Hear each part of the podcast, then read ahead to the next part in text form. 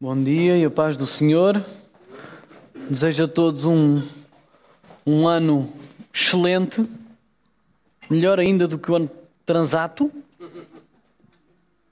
Pode ser um pouco melhor, já agora, que é sempre a, sempre a subir, não é? Sempre a melhorar.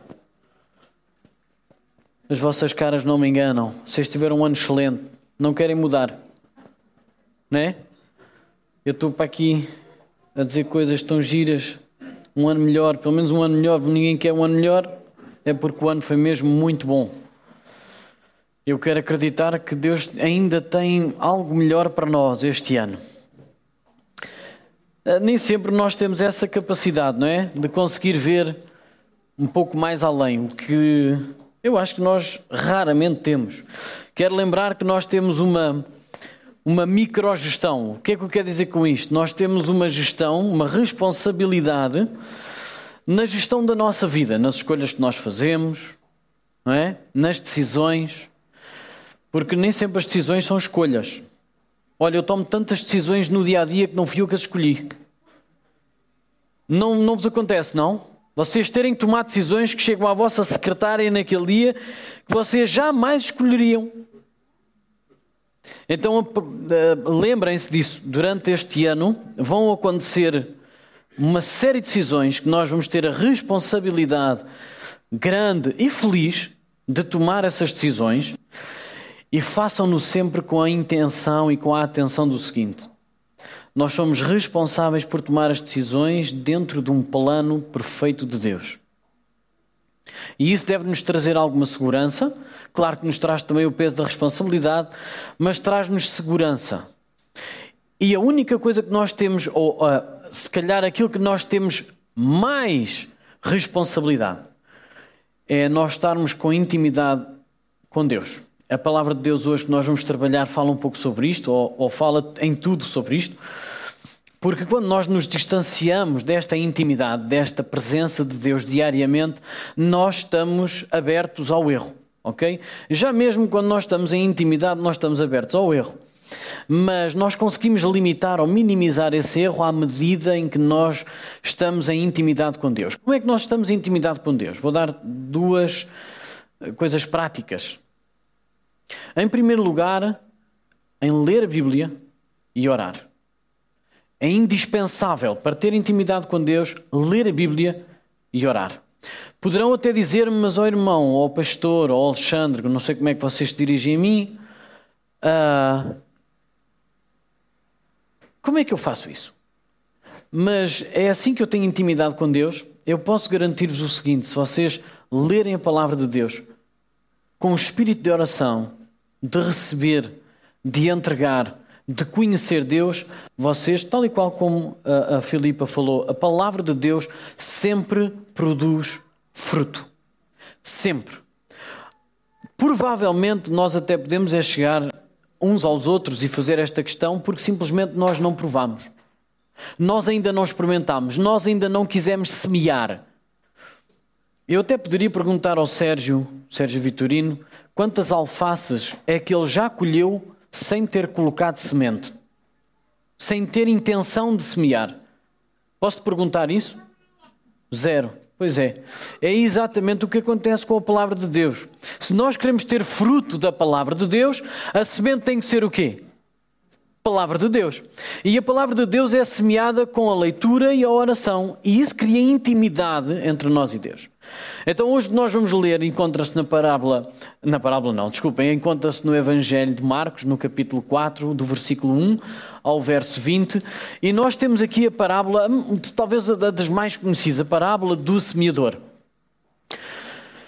No entanto, o tema que nós vemos, o assunto é este, a parábola do semeador, e nós já vamos lá chegar depois de lermos um pouco, nós vamos perceber o que é que está aqui escrito.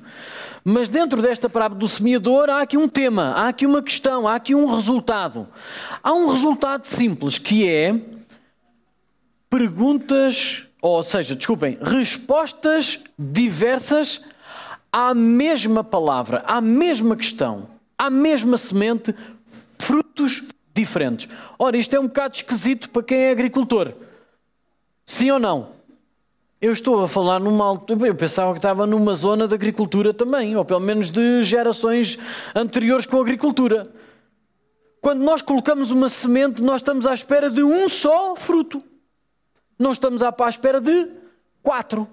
E é o que acontece nesta parábola. Então, a parábola, ainda que seja o assunto principal, seja o ensino de Jesus acerca da parábola do semeador, acerca daquele que semeia, nós vemos aqui um tema que é o resultado, que é quatro respostas diferentes a essa semente. Então, quatro frutos, se é que eu posso chamar assim. Na realidade, só estamos a falar de um fruto, mas quatro respostas diferentes. Vamos lá então ler do verso 1 ao 20. Evangelho de Marcos, capítulo 4, do verso 1 ao 20, e diz assim: Outra vez, Jesus começou a ensinar junto ao mar, e ajuntou-se grande multidão, de sorte que entrou e assentou-se num barco. Já vimos este cenário algumas vezes, sim ou não? Já. Já, das outras vezes, Jesus até estava com algum receio relativamente à, à, à, força que a multidão tinha para o, para o pressionar, para o cercar e até mesmo esmagar. Okay? Mas desta vez ele tinha um propósito uh, igual ao outro, mas o receio já não era o mesmo. O propósito dele era ensinar. E ele fez mesmo, a mesma coisa, assentou-se num barco e afastou-se então um pouco mais da praia. E toda a multidão estava em terra à beira-mar na praia. Ensinava-lhes muitas coisas por parábolas, por, parábola, por parábolas e lhes dizia na sua doutrina: Ouvi, escutai. Saiu o semeador a semear. Semeando ele, parte da semente caiu à beira do caminho, e vieram as aves do céu e a comeram.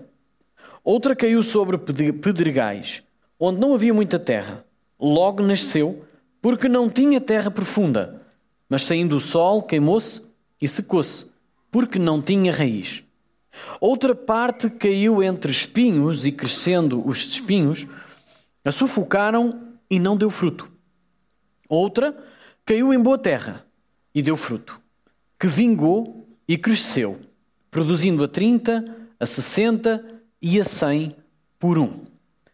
Então Jesus lhes disse: Quem tem ouvidos para ouvir, ouça. Quando Jesus se achou só, os que estavam junto dele, com os doze, o interrogaram acerca da parábola. Ele lhes disse: A vós é dado saber os mistérios do reino de Deus, mas aos que estão de fora, todas estas coisas se dizem por parábolas, para que vendo vejam e não percebam, e ouvindo ouçam e não entendam, para que não se convertam e lhes sejam perdoados os pecados. Então Jesus lhes disse: Não percebeis esta parábola? Como, pois, entendereis todas as parábolas? O que semeia, semeia a palavra. Os que estão junto ao caminho são aqueles em quem a palavra é semeada.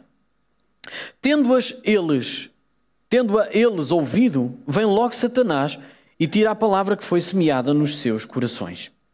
Da mesma sorte, os que recebem a semente em solo rochoso, os quais, ouvindo a palavra, logo com prazer a acolhem, mas não tendo raiz em si mesmos, são de pouca duração. Sobrevindo a tribulação ou perseguição por causa da palavra, imediatamente se escandalizam. Os outros são os que recebem a semente entre espinhos, os quais ouvem a palavra, mas os cuidados deste mundo, os enganos das riquezas, e as demais ambições. Entrando, sufocam a palavra, ficando ela infrutífera. Os que recebem a semente em boa terra são os que ouvem a palavra e a recebem e dão fruto. Um a 30, outro a 60, outro a 100 por um. Então, é até aqui o texto que nós vamos trabalhar hoje. Já disse que o assunto então é a parábola, a parábola do semeador. É interessante que Jesus ensinava muitas coisas. Mas convinha então guardar esta. É aquilo que nós vemos no versículo 2: uh, ah, ensinava-lhes muitas coisas por parábolas e lhes dizia. E é assim que começa esta: ouvi. E termina dizendo: aqueles que têm ouvidos, ouçam. Vocês sabem que o Evangelho de Marcos distingue-se dos outros uma, por uma simples razão: é que se o de Mateus está uh, focado no ensino, na doutrina, naqueles, no, nos, nos, meandros daquilo que a doutrina tem para nos trazer de uma vida, a uma vida prática, o Evangelho de Marcos é exatamente o resultado disso. É um Evangelho de ação. Então ele não está tão preocupado em dar aqui, uh, em observarmos os pormenores da doutrina, mas ele está em. em, em, em uh, uh, o objetivo dele é em mostrar que há uma resposta necessária a esse ensino. Então o ensino, é, o ensino de Marcos é uma coisa prática, é a resposta que nós damos ao ensino de Jesus. Então ele está à espera de uma resposta, de uma ação. Ok? Então, nesta parábola, aquilo que nós entendemos do Evangelho de Marcos é que há uma resposta necessária ao ensino de Jesus. Então, Jesus ensinava muitas coisas, mas esta é a parábola que convém discernir em primeiro lugar. Tanto que no versículo, creio que no versículo diz no versículo 13: Não percebeis então esta parábola? Como, pois, entendereis as outras parábolas? Então é necessário entender as parábolas de Jesus, e principalmente esta, para nós conseguirmos discernir as outras. Eu quero explicar de uma forma muito clara que eh, Jesus não ensinava por parábolas para que as pessoas tivessem dificuldade em entendê-las. Ok? Vamos explicar isto desta maneira. Vamos entender isto desta maneira. O que Jesus vinha e estava a fazer era ensinar sobre o reino de Deus, uma coisa invisível, imperceptível aos olhos humanos. Não há ensino que nós consigamos entender se não for através de coisas práticas que nós já vivemos. Então aquilo que Jesus queria ensinar era sobre o reino de Deus que é invisível, imperceptível aos nossos olhos, mas com coisas práticas da nossa vista terrena, com coisas que nós estamos habituados a lidar. Ok? Então, sempre Jesus ensina uma parábola ou ensina alguma coisa, um princípio específico acerca do reino de Deus que é difícil de entender, ele explica de uma forma simples, de uma forma terrena. E ele ensinou de uma forma agrícola, neste sentido. Então, a parábola do semeador é para nós entendermos que há um princípio específico no reino de Deus que nós temos que entender. É que o reino de Deus não é para ser apenas conhecido não é apenas para ouvir acerca dele. Não é apenas para ficar feliz porque ele existe. É em primeiro lugar para ser vivido e experimentado na primeira pessoa. Ele deve ser praticado, experimentado, vivenciado. Este é o princípio que nós estamos a ouvir aqui que Jesus está-nos a passar. Por isso é que ele diz: ouvi e escutai bem.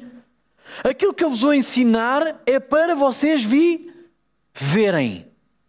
Não é para vocês ficarem admirados, não é para vocês ficarem contentes com aquilo que está a chegar, e nós já vamos lá chegar nestas quatro respostas que nós tivemos. Não é para vocês ficarem embevecidos, não é para vocês ficarem simplesmente contrariados, não é para vocês ficarem. A vossa resposta é vocês experimentarem aquilo que eu vos estou a dar. Então, o primeiro momento que nós vemos aqui, e a explicação de Jesus já está aqui nos versículos. Se no versículo 4 nós vemos a primeira semente que cai à beira do caminho e vieram as aves do céu e a comeram, nós vemos isto explicado no versículo 15. Venham lá comigo ao versículo 15. Podemos utilizar a Bíblia hoje, não é? Então, no versículo 15 e 16, vamos ver qual é a explicação de Jesus acerca desta parábola que Jesus lança para ensinar este princípio do reino de Deus. Versículo 15. Os que estão junto ao caminho são aqueles, são aquelas pessoas em quem em que a palavra é semeada.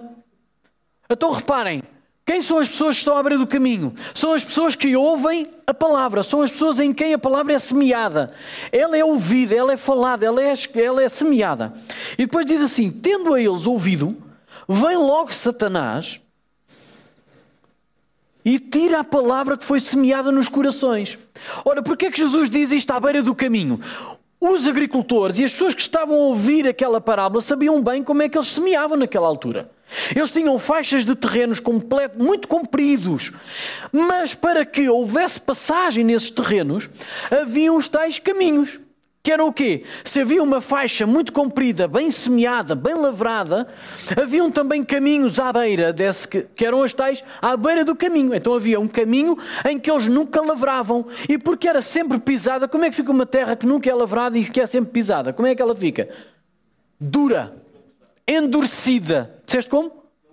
Calejada. Ou seja, é muito difícil de penetrar, seja o que for. Eu diria até impossível. Porque é um terreno que está sempre a ser pisado, está sempre a ser acalcado.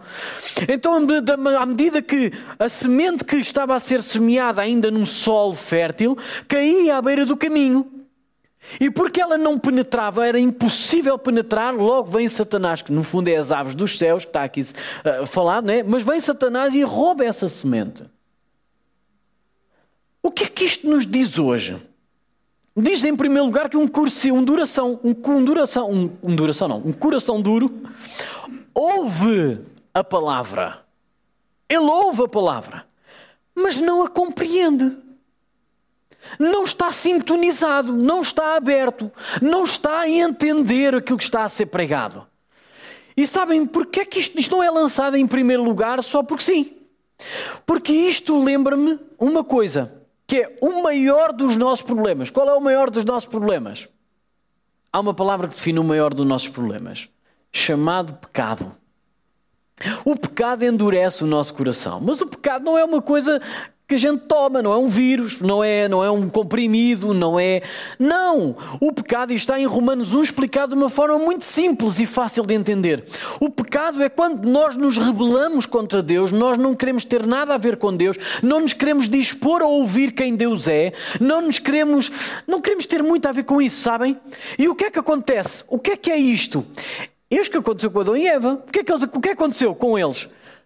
Deus fez o quê? Ok, vocês estão entregues a vocês. De antes eu cuidava de vocês, eu tomava conta de vocês, eu vinha ter convosco, a semente era, era brotada no tempo certo, as coisas vinham no tempo certo, vocês eram abençoados por mim diariamente. Neste momento, aquilo que eu vou fazer é eu vou afastar-me de vocês. O pecado é isto. E à medida que nós distanciamos de Deus, nós estamos a cometer um erro horrível é que nós estamos a pedir a Deus que Ele nos dê um tempo. E quando nós estamos a pedir a Deus que nós dê, nós não conseguimos estar sós, sabiam disso? Nós temos de estar sempre com a, a, a alimentar o nosso ego. Se não for de Deus, que é um ego bem diminuído, ou seja, Deus, Deus sabe a ferramenta que usa connosco, porque Ele é a coisa mais feliz. Eu nunca fui humilhado de uma forma tão feliz. Cada vez que eu olho para Deus, eu sinto-me humilde, pequenino.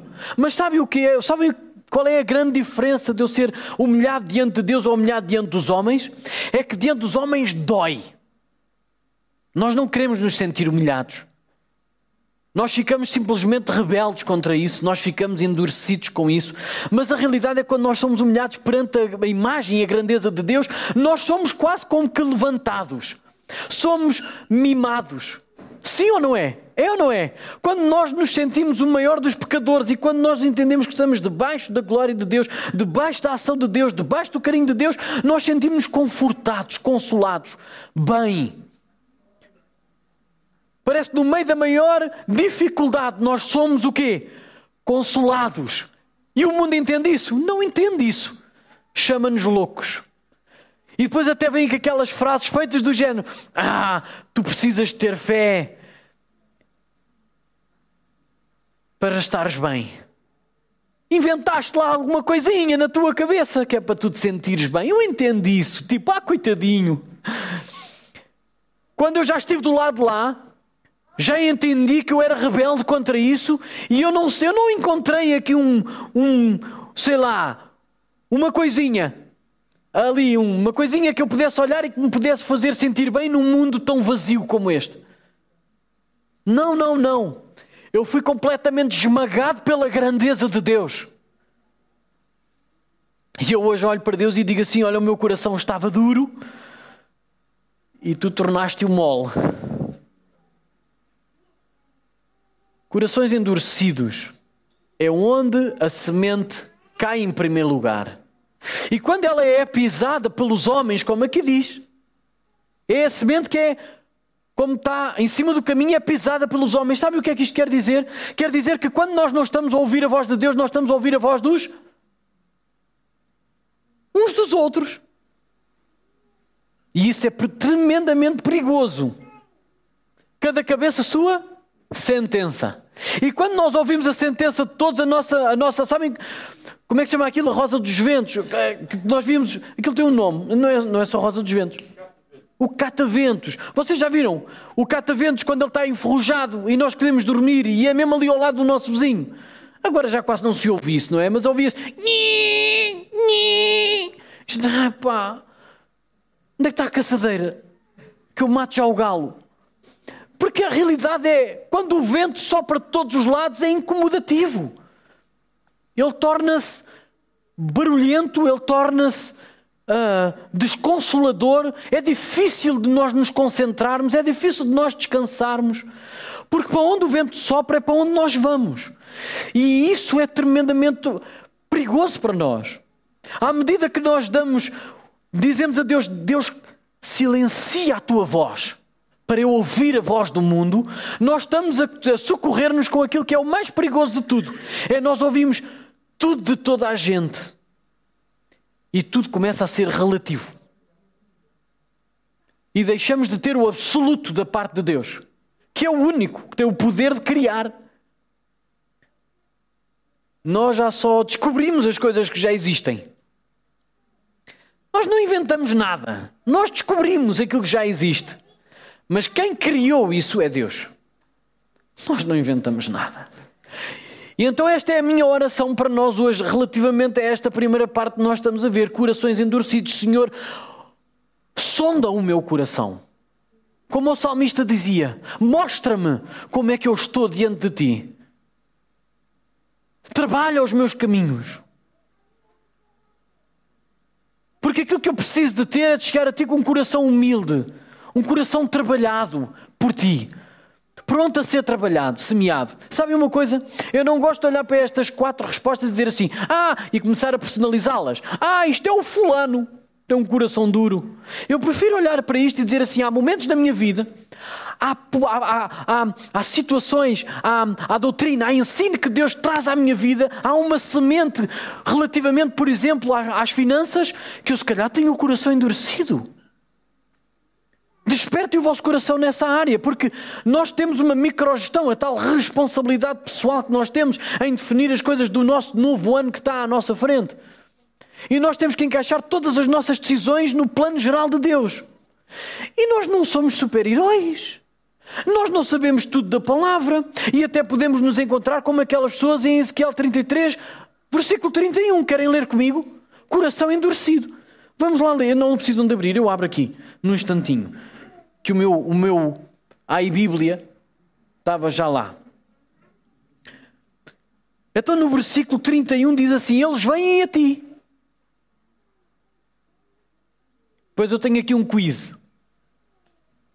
Que é como eu faço com os meus filhos, não é, filhos? Escrevem o quiz. Eles vêm a ti, como o povo costuma vir, e se assentam diante de ti como o meu povo e ouvem as tuas palavras, mas não as põem em prática, pois lisonjeiam com a sua boca. Eles até parece que aquilo é agradável, mas o seu coração vai após o lucro.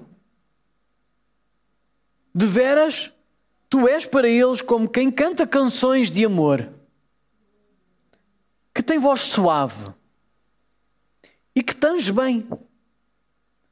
Pois ouvem as tuas palavras, mas não as põem em prática. Um quiz. Onde é que nós já ouvimos esta aplicação relativamente ao ensino de Jesus? Alguém se lembra? Aquele que ouve estas palavras e as pratica, assemelhá-lo-ei ao homem prudente que constrói a sua casa em cima da rocha e vem em ventos e vem tudo e mais alguma coisa, as vozes do mundo, as tribulações, os problemas os conselhos que estão fora da, da, da Bíblia, os conselhos estão fora do princípio de Deus, dos valores.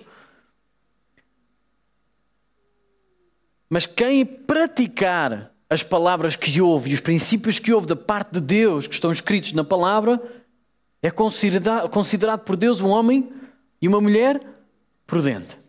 Mas aquele homem ou aquela mulher que ouve estas minhas palavras, mas não as põe em prática, assemelhá-lo-ei como imprudente. que vai construir a sua casa, mas é sobre areia. E quando vêm as chuvas, e quando vêm os ventos, e quando vêm as correntes, a casa desfaz-se. É isto que está a dizer em relação ao coração endurecido, então a nossa oração relativamente ao nosso desafio relativamente a isto é dizer assim hoje, hoje, Senhor, quais são as áreas que eu tenho endurecido o meu coração relativamente ao teu ensino? Quais são as decisões que eu vou tomar hoje que não estão conforme a tua vontade, porque eu endureci o meu coração relativamente ao teu ensino? Então este é o nosso desafio perante as palavras de Jesus hoje. Porque o semeador ainda hoje está a semear. Esta parábola fala-nos de um semeador, de uma semente, de um solo, de uma sementeira, de um crescimento e de uma. Depois de tudo isto, o que é que a gente gosta? Da colheita, certo? Mas para que nós cheguemos à colheita, nós tivemos que dar ouvidos ao semeador, ou lugar ao semeador, para que ele pudesse semear a sua semente na nossa sementeira, que é o nosso coração, para que ela possa brotar e fazer um crescimento, para que haja o quê? Que é aquilo que nós todos queremos: lucro, colheita. E este é o nosso desafio relativamente ao coração endurecido, mas agora há uma outra parte que Jesus diz no versículo 5, que é aquela, aquele momento em que ele diz: Olha, outra caiu sobre os pedregais, que é o sítio do sol rochoso. Tem um pouco de areia, de terra, desculpem, de terra, mas logo a seguir é rocha. E porque ela não tem uh, umidade, mas uh, a semente brota muito rápido. Mas porque ela não tem raízes, ela seca com o sol e como ela não tem umidade, ela simplesmente desaparece. Como é que Jesus explica isto? Versículo 17. Mas não, desculpem, versículo 16 e 17. Uh, da mesma sorte, os que recebem a semente em solo rochoso os quais, ouvindo a palavra, logo com prazer a acolhem. Mas não tendo raiz em si mesmos, são de pouca duração, sobrevindo a tribulação ou perseguição por causa da palavra. Imediatamente se escandalizam. Eu quero chamar a atenção de uma coisa à igreja. Eu e a Zita, quando chegámos à igreja, não foi aqui, né? Quando nós chegámos à, à, à igreja universal e à igreja local, neste caso, vocês sabem de onde nós viemos. Nós fomos muito bem acolhidos. Eu creio que até demais. Isto faz sentido ser bem acolhido demais. Eu quero explicar o que é que isto é bem acolhido demais. Nós, ninguém nos conhecia praticamente. Aliás, a mim conheciam, mas de pequenino. Eu, e eu também não fui sempre o melhor exemplo. Não é? Eu também tinha as minhas traquinices, também tive a minha adolescência, também tive a minha meninice e também tinha as minhas asneiras.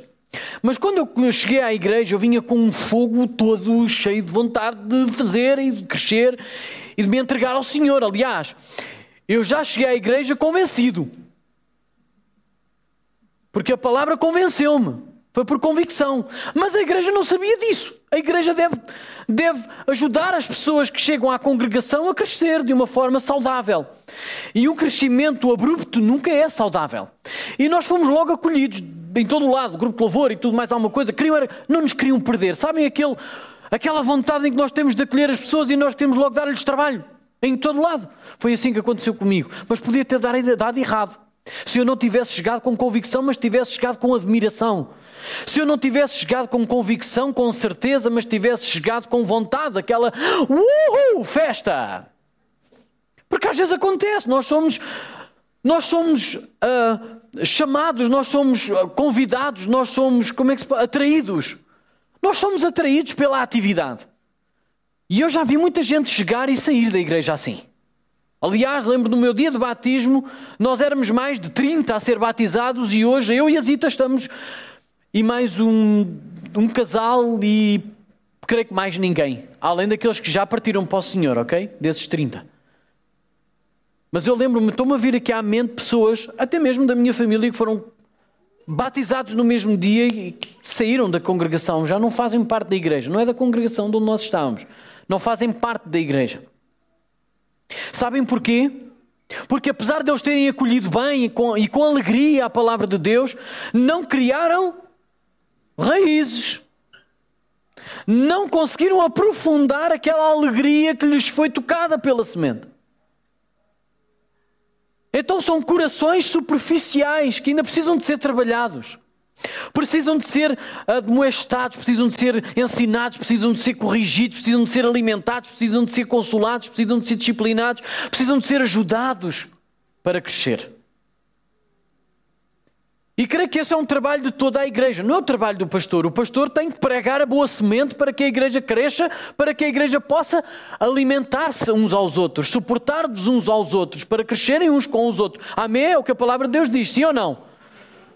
Quando a palavra fala sobre o consolo, diz o pastor consola a igreja. É assim que diz? Não. Consolai-vos uns aos outros. Quando fala de suporte, diz o pastor suporta todos. É assim que diz? Não. É suportando-vos uns aos quando diz acerca do ensino, diz que o pastor ensina toda a igreja em todas as coisas, em todo o tempo e em todo o lugar. É assim que diz? Não, é ensinai-vos uns aos outros. Então aquilo que o pastor na realidade faz é levar-nos todos ao mesmo sítio, que é a palavra do Senhor, para todos podermos crescer pela mesma semente, para que todos possamos ter a mesma colheita. E este é o sentido de ser igreja. Nós vamos começar a receber pessoas novas em 2021. Amém. Pelo esforço de toda a igreja, pelo poder do Espírito Santo. Porque não somos nós que convencemos. Nós temos realmente uma, macro, uma microgestão nesta macrogestão de Deus. Nós temos mesmo uma responsabilidade pessoal neste plano vivo e eficaz de Deus de salvar pessoas. Amém. E durante 2021 vão chegar decisões à nossa vida. E nós vamos ter que decidir se somos portadores desta semente, deste semeador que nós estamos hoje a falar, ou se nós vamos ser semeadores que não estão preocupados em saber que aquele coração está endurecido, em saber que aquele coração está superficial e porque ele tem que ser trabalhado. Jesus não estava a dizer que uns são filhos e outros enteados. E vamos lá ver a sorte quem é que está à beira do caminho e tem um coração endurecido. Vamos lá ver quem é que tem um coração oficial, coitadinho, olha, nasceu assim. Não é isso que Jesus está a ensinar. Jesus está a ensinar aos discípulos que eles vão ter uma difícil obra. Porque há corações de todos os gostos, para todos os feitios e para todas as carteiras. Há pessoas que não querem ter nada a ver com Deus porque simplesmente têm o coração fechado, endurecido. E nós somos os portadores da semente que faz toda a diferença, porque ela ainda hoje é o poder de Deus para a salvação de todo aquele que crê.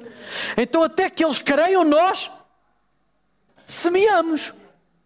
Vou dizer outra vez: até que eles creiam, nós semeamos. Sabem porquê? Porque é a semente, é esta a palavra de Deus que torna um coração endurecido em um coração mole para receber. Vocês sabem quantos anos é que eu tive o meu coração endurecido em que eu ouvi falar de Jesus? Ouvi, eu tinha temor. Eu tinha temor.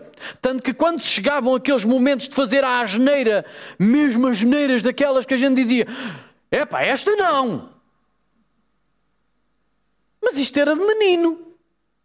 Isto era de menino, porque eu já tinha feito uma série delas até chegar a esta. Mas sabem, até que este coração endurecido, duro, se tornasse macio para receber a palavra de Deus, foram anos. Mais precisamente 19. Porque eu só me converti com 19 anos. Até lá eu fui sendo alvo de sementes. Por pessoas muito insistentes, por semeadores muito fiéis ao, ao semeador, uh, uh, não é principal, original que se ajoelhavam e oravam às seis da manhã. Aliás, a Susana Brata não está aqui, mas ela é uma dessas pessoas. Porque a Maria João, que hoje está no Algarve, a Maria João Batista, tu conheceste, foi tu colega de curso, não é, Bernardo? Ela convocava todos os jovens que estavam sob o discipulado dela às cinco e meia da manhã e dizia assim: Meninos, às seis da manhã estamos todos a orar pelo Alexandre, pelo Ângelo, pelo Emanuel. Pelo... Aliás, às vezes o meu irmão até estava lá nesse momento de oração. E eu sabia disto. E sabe o que é que isto fazia? Ah, mas para que é que estes fulanos estão-se a preocupar comigo, pá?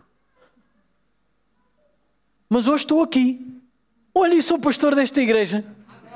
Porque alguém foi fiel e não desistiu, mesmo contra todas as expectativas, de continuar a semear a semente num coração endurecido como o meu. Então eu sou um dos principais perigos e problemas que está aqui nesta parábola. Ou era. Porque já vão aí, o meu coração agora já não está assim, nem está superficial. Eu não me alegro com qualquer coisa em qualquer momento e depois a coisa vai. Só porque vem uma tribulação, ou só porque vem uma, um constrangimento, ou só porque alguém me diz alguma coisa que eu não gosto de ouvir. É pá, sopa nisto, mas afinal eu estou para aqui a aturar quem? Não, a gente engole muita coisa por amor. A gente engole muita coisa por amor. Amém? Vamos continuar a semear a semente por amor. Mesmo até naquelas pessoas em que nós já desistimos. É impossível. Então é mesmo nessa que nós temos que semear mais ainda. Porque a pregação do Evangelho, e não é semear qualquer semente, tem que ser o Evangelho da cruz. Aquele que ainda continua hoje a ser o poder para a salvação de todo aquele que nele crê. Amém? Mas depois ainda há outra semente, que é aqui uma outra semente que cai em solo. Qual é o outro solo? É um, um solo assim meio ocupado. Porque também tinha lá outras sementes de espinhos. E aquilo que Jesus está aqui a dizer, e reparem na explicação que ele diz: os outros são os que recebem semente entre espinhos, os quais ouvem a palavra, mas os cuidados deste mundo, os enganos das riquezas e as demais ambições entrando, sufocam. A palavra, ficando ela infrutífera. Na realidade, isto são pessoas que ouvem a palavra, são corações que até ouvem a palavra, mas sempre a palavra está a concorrer com as coisas do mundo. Dá para entender isto? São corações que estão abertos a ouvir a palavra, mas a palavra está sempre a concorrer com alguma coisa, com uma agenda. E sabem que essa luta é desleal, porque a nossa agenda, a nossa agenda é super, super corrida. Levanta o braço quem não tiver assim uma agenda muito sobre, sobrelotada, faz favor. Estamos a aceitar mão de obra voluntária para a igreja. Toda a gente está sobrelotado, não é? Eu sabia. Mas ainda assim eu vou batendo, semeando e tal. Batendo não é em vocês, hein? é na sementeira. Que é para ver se isto lavra. Mas a realidade é esta: nós estamos todos muito ocupados. Então, esta chamada de atenção para nós também. Quem é que não está ocupado? Agora todos vão dizer: não, ninguém está ocupado, tal, isto não é para mim, eu sou o outro que vem a seguir. Meu coração é o outro. Mas sabem uma coisa, irmãos? Todos nós estamos com a nossa agenda super preenchida. Então eu olho para vocês e olho para mim e o nosso desafio hoje é dizer o seguinte: qual é a nossa agenda para 2021? É que a palavra concorra com tudo aquilo que a gente já faz? ou nós darmos a primazia à palavra para que ela possa semear e construir tudo aquilo que Deus quer construir na nossa vida em 2021, neste determinado tempo. Porque este é o desafio. Jesus não estava a falar de balde. Não foi em vão que ele disse isto. Porque ele, quando está a dizer isto a todos os discípulos, reparem naquilo que ele diz. Eu não digo estas parábolas para vocês não entenderem. Aliás, os que estão dentro vão entender quem é que está dentro? É quem não está ocupado. Por todos aqueles que estão ocupados, eles estão ocupados nas suas sementeiras. Então Jesus falou a mesma parábola para todos, mas só explicou a quem fi, a quem ficou na intimidade. Então aquilo que eu estou a fazer hoje é semear hoje, mas se vocês durante a semana não estiverem com Jesus, não estiverem com a palavra, não estiverem em oração, vocês não vão entender. Não vamos discernir juntos. Não vamos fazer com que a semente possa brotar, crescer para ser uma colheita. Entendem isto? Então nós podemos estar todas as semanas a vir à congregação, a ouvir uma boa palavra, a ter, até receber uma boa semente e recebermos com alegria. Há momentos em que nós estamos endurecidos, ok, mas há momentos em que nós recebemos com alegria, mas há momentos em que na nossa vida nós saímos daqui, estamos completamente com o coração ocupado, não dá para ouvir nada. Porque nós ouvimos aqui, mas chegamos a partir daquela porta e já temos a nossa agenda completamente preenchida. É ou não é verdade? E é isto que a palavra de Deus nos está a alertar. Cuidado com a agenda para 2021. Se eu não estiver em primeiro lugar, o que é que acontece? Vocês estão em Ezequiel 33, versículo 31 e 32. Vocês ouvem-me, alegram-me, até falam disso, mas vocês não põem em prática as minhas palavras. E isto é perigoso para um crente. E é perigoso para uma igreja, porque nós tornamos-nos religiosos naquele sistema mundano, daquele sistema que lá fora é visto, que é do género, coitadinhos, são marionetas, têm ali um regime, não é? Durante o domingo vão à missa e depois saem da missa e pronto, vão cada um às suas vidas, continuam a fugir aos impostos, continuam a mentir aos não sei quantos, continuam a falsificar as, as como é que se diz? As justificações do, das faltas ao trabalho e, e pronto, e continua tudo na mesma coisa. Cuidado com a ocupação e com a agenda de 2021. Temos que ser honestos na nossa vida. E em primeiro lugar, com a palavra de Deus. Senhor, eu quero receber a tua palavra num terreno fértil, que é aquilo que nós vamos falar a seguir. Não ocupado, que é aquilo que estamos a falar agora. Um terreno fértil é aquele que está livre de quê? Da dureza, das pedras, das rochas, dos espinhos, então está livre de todas estas ocupações. Que é um terreno fértil, que é aquilo que Jesus está a dizer, mas também existem aqueles que têm um terreno fértil, em que ouvem e recebem esta semente e eles produzem fruto, uns a 30, outros a 60 e outros a 100 por um. Então quer dizer que eu recebo uma pregação e por eu ser sido ganho, por eu ter sido ganho, Jesus Cristo absorve ou recebe mais 100. Deu para perceber? Deu para perceber sim ou não? Era bom, não era? Nós hoje estamos aqui à volta de 70 pessoas. Se todos nós estivéssemos aqui, alguns a dar 30, outros a dar 60 e outros a dar 100, imaginem. Tínhamos que comprar ali a República das Bananas e ia ser pequenino. Amém? Não ouvi tantos amigos assim, não dá para comprar a República das Bananas. Pronto. Vamos continuar assim pequeninos como a gente gosta. Mas eu estou a falar de coisas sérias, estou a falar de coisas mesmo a sério. Porque é no nosso testemunho, é com a nossa força de vontade, é com a nossa é com a nossa ação no dia a dia que nós provamos que Jesus Cristo é Senhor da nossa vida. Que aquilo que nós dizemos não são apenas balelas, não é apenas aquela coisa que nós inventamos para nós passarmos a nossa vida de uma forma mais equilibrada, para nós não darmos em doidos. Não, não. É uma forte convicção, é uma forte certeza que, independentemente da circunstância e independentemente da ameaça que vem de fora, eu não vou temer, porque o meu Senhor é superior a todas as outras coisas. Porque eu não estou fixo nas coisas que já passaram, mas os meus olhos estão fixos onde? Em Jesus Cristo, que é o alvo, eu quero chegar lá. Como o apóstolo Paulo dizia. E eu quero ser um coração fértil que não só ouve e se alegra, mas pratica, mesmo contrariamente à minha carne. A gente hoje vínhamos de carro e eu estava. Eu estava a tentar me concentrar. Eu gosto de me concentrar antes de chegar ao culto. Eu não gosto de ter aquela azáfama toda da manhã.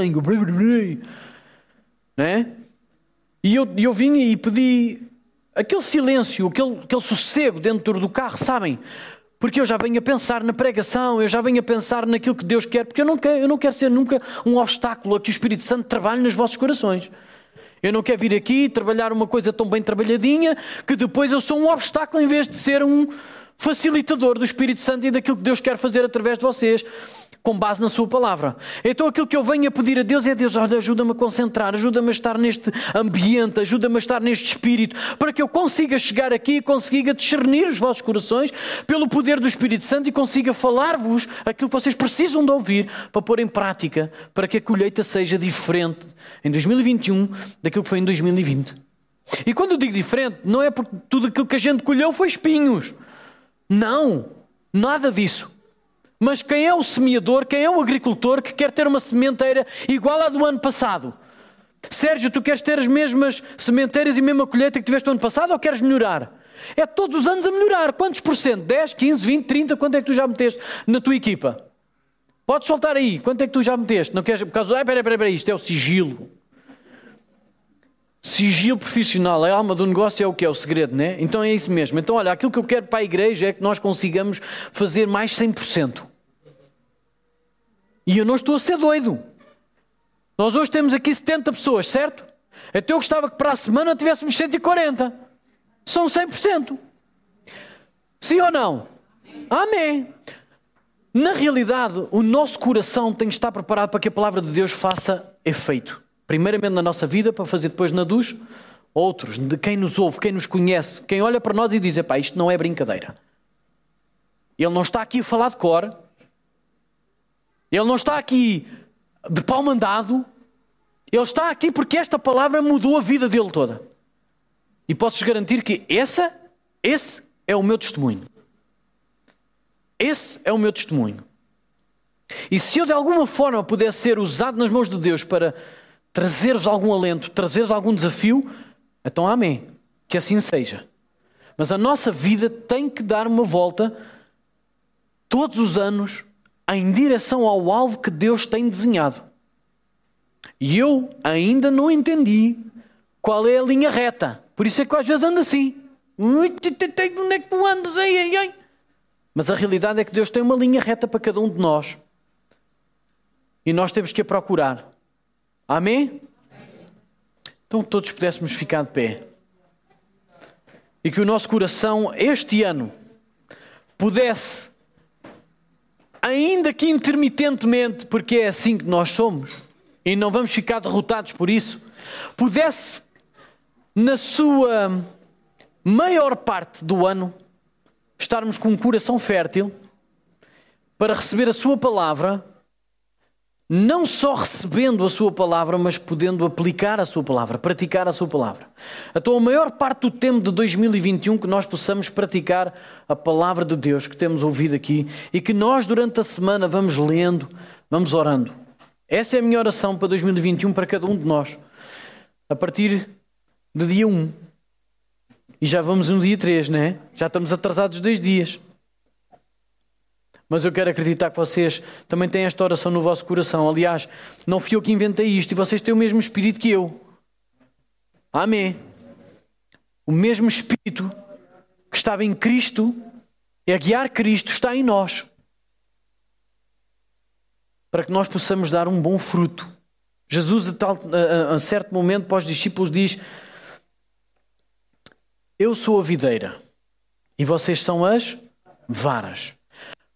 Permaneçam em mim e vocês vão dar muito. Se eu estiver em vós e vocês estiverem em mim, vocês vão dar muito fruto. E é um fruto que permanece. Vamos orar. Nosso querido Deus e Pai, estamos na tua presença com a humildade certa de saber que nós somos instrumentos nas tuas mãos, somos vasos. Não somos nós que temos a beleza, mas é aquilo que tu depositas em nós, que é toda a riqueza, que é digno de honra, que é digno de glória, que é o teu Espírito Santo, Senhor. E que à medida que a tua palavra é semeada nos nossos corações, que o teu espírito possa encontrar um terreno fértil. E para que nós, em cooperação, Senhor, contigo, baseados e fundamentados na tua palavra, no teu ensino, na tua doutrina, possamos dar bom fruto. Um fruto que te glorifique. Um fruto que permanece que, independentemente das circunstâncias, daquilo que nós vamos passar durante este ano, e que verdadeiramente está tudo nas tuas mãos, e isso traz-nos gratidão, segurança, confiança. Senhor, abençoa todos os projetos da tua igreja, todas as atividades da tua igreja que se reúne aqui, Senhor. E não falo apenas das atividades institucionais. Falo de toda a atividade que nós vamos ter durante este 2021 nas nossas casas, nos nossos trabalhos, nas nossas sementeiras, nas nossas amizades, nos nossos tempos livres, nos nossos hobbies, no nosso ócio. Que tu possas reinar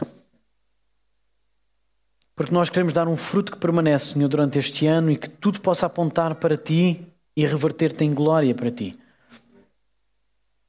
E oro isto no nome de Jesus, para a Tua glória, Senhor. Amém e amém.